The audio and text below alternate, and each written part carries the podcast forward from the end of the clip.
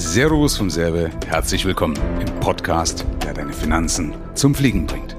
Michael, ich habe die Woche eine Aussage von einem Vermögensberater gelesen und die lautet wie folgt. Nur unabhängige Anlageberater sind wirklich in der Lage, im Interesse ihrer Kunden zu beraten.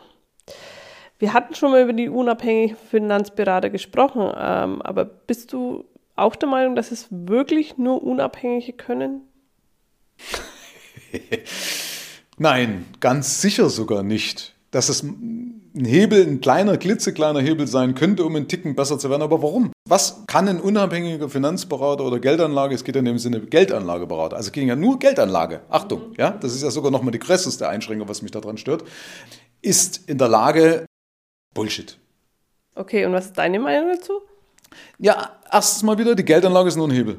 Nur ein Hebel. Das Wichtigste sind die Skills. Das lehrt er doch sowieso nicht. Ja? Und ich kann nach 28 Jahren wirklich, kann ich, und für diese Aussage sterbe ich auch, verstehst du? Dass die Geldanlage der geringste Beitrag zu deinem Vermögen ist am Ende. Sondern? Der Mensch wie ich mit Geld umgehe, welche finanziellen Entscheidungen ich fälle. Schau mal, wie gesagt, ich bringe das Beispiel immer mit den Großeltern. Wie konnten unsere Großeltern mit langweiligen Produkten, mit schlecht verzinsten Produkten, nach Inflation sogar noch äh, im, im, Minus vielleicht teilweise, also mit einem Bausparkonto, mit einer kapitalbildenden Lebensversicherung, wie auch immer, wie konnten die zu Geld kommen? Die hatten gar keine ETFs, die hatten in der Regel keine, keine Aktien, die hatten keine Billigdepots. Hey, wie geht das? Ja, interessanterweise heute stehen den Leuten viel, viel, viel, viel mehr Möglichkeiten zur Verfügung und sie werden weniger reich. Mhm.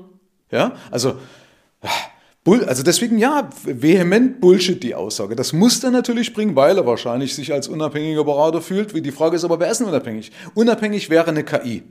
Ein Mensch alleine ist schon nie unabhängig, weil ein Mensch immer Favoriten hat. Ein Mensch ist ein Filter, wo Informationen, die von irgendwo kommen, durchgefiltert werden und er sagt, ich mag eher den Fonds, ich mag eher das. Ja? Ich nehme eher den ETF, weil da habe ich weniger Tracking-Error oder ich mag eher den, da habe ich mehr Apple-Beteiligung und bla bla bla bla bla. Verstehst du? Das geht doch vorher durch einen Filter durch und dann entscheidet einer am Ende und sagt, so, die ETFs finde ich für dich gut, weil es ist ja der Berater.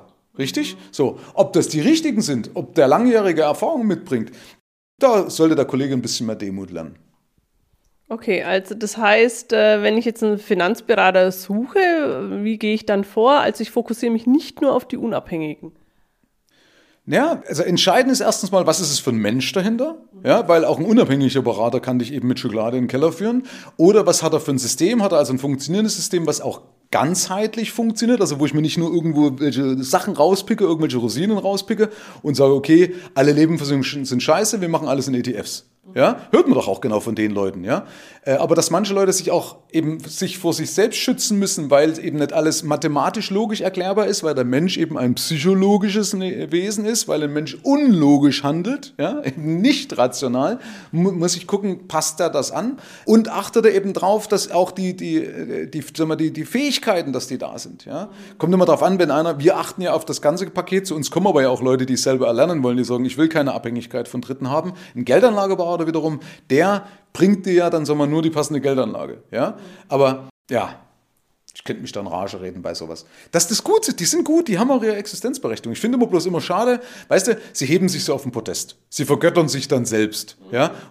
Also wenn einer Ahnung hat und sagt, ich weiß, dass ich dort besser aufgehoben bin, dann würde ich aber eher zu einem Vermögensverwalter gehen, nicht zu einem Geldanlageberater oder so. Also einer, der wirklich was auf der Pfanne hat. Und selbst da habe ich Götter sterben sehen. Auch da haben, uns, haben sie uns heiße Luft versprochen. Ja?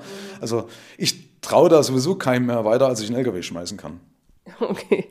Aber grundsätzlich einen Finanzberater oder Vermögensberater hinzuzuziehen als Selbstständiger oder Unternehmer, findest du schon eine gute Sache. Ja, absolut. Das hat man ja schon mal in einer anderen Folge thematisiert. Also das macht schon Sinn, weil dann mir das alles anzueignen. Und wenn du einen guten Geldanlageberater hast, ja, wie gesagt, wenn der sich kümmert, wenn der engagiert ist, kann der auch aus schlechteren Geldanlagen was Besseres rausholen. Alleine schon mal steuerlich. Weißt du, wie viel, was du für, für, eine, für eine steuerliche Verständnis brauchst als Berater, um deinen Kunden steuerlich richtig zu, verlieren, äh, zu führen, zu verlieren, ja, äh, freudscher, freudscher äh, Versprecher, ja. Also zu führen, weil du eben auf, auf, auf äh, gewisse Sachen achtest, wo du sagst, wir brauchen jetzt eine Verlustverrechnung. Manche Dinge kann ich eben nicht verrechnen und so weiter. Verstehst? Das ist ein Part, da blicken doch die meisten Berater schon nicht durch. Also wenn du so jemanden an der Hand hast, der kann das viel oder der kann viele Dinge kompensieren, als wenn der andere das nicht macht.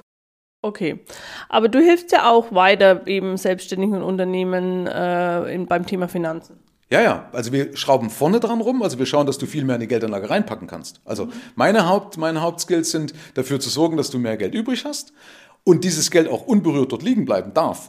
Bringt ja zum Beispiel auch nichts, wenn ich die beste Geldanlage habe, aber das Geld alle drei Jahre wieder in den Haushalt zurückfließt, ja, weil ich Löcher stopfen muss. Dann nützt mir die beste Geldanlage nichts, weil ich keinen Zinseszins erlebe. Ja, dazu muss das Geld dort liegen bleiben. Und dafür sorgen wir, dass das Gesamtpaket einfach passt. Ja, dann, wenn einer mag, kann er von uns natürlich auch ein paar Geldanlagetipps geben. Aber das ist gar nicht das, um was ich mich schlage. Okay, super. Vielen Dank. Gerne.